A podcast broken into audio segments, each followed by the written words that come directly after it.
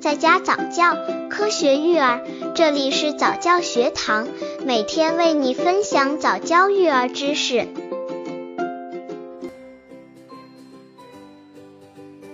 七，益生菌能和奶粉一起冲吗？宝宝肠胃功能过比较薄弱，吃进肚子里的东西很多时候消化不了，这时候往往会出现便秘的症状。听说益生菌有助于宝宝消化，缓解便秘的症状，妈妈们立马买上一些宝宝益生菌给宝宝服用。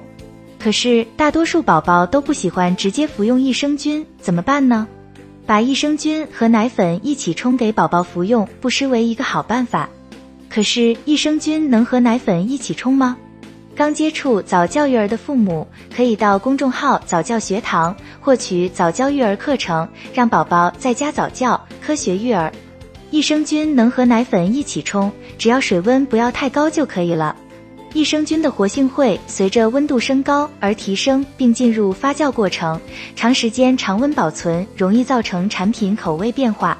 当温度超过六十摄氏度时，益生菌会进入衰亡阶段。因此，益生菌产品最好是在冷藏条件下取出后直接食用，避免高温加热。平时冲奶粉的时候都会使用温开水冲调，很多人认为益生菌和奶粉一起用开水冲服的话，会使益生菌损失菌的活性，失掉调理肠道的效果。可是我们平时冲奶粉的温度也不能过高，可以等到奶粉温度再冷一些的时候放入放入益生菌，这样就不会影响益生菌的活性了。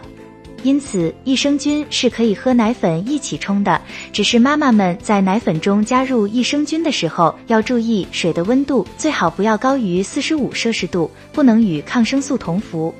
如果必须服用抗生素，益生菌与抗生素间隔的时间不应短于三小时。服用的益生菌不要长时间暴露于空气中，在使用前再打开包装。冲制好的奶粉和益生菌要尽快服用，不要长时间放置。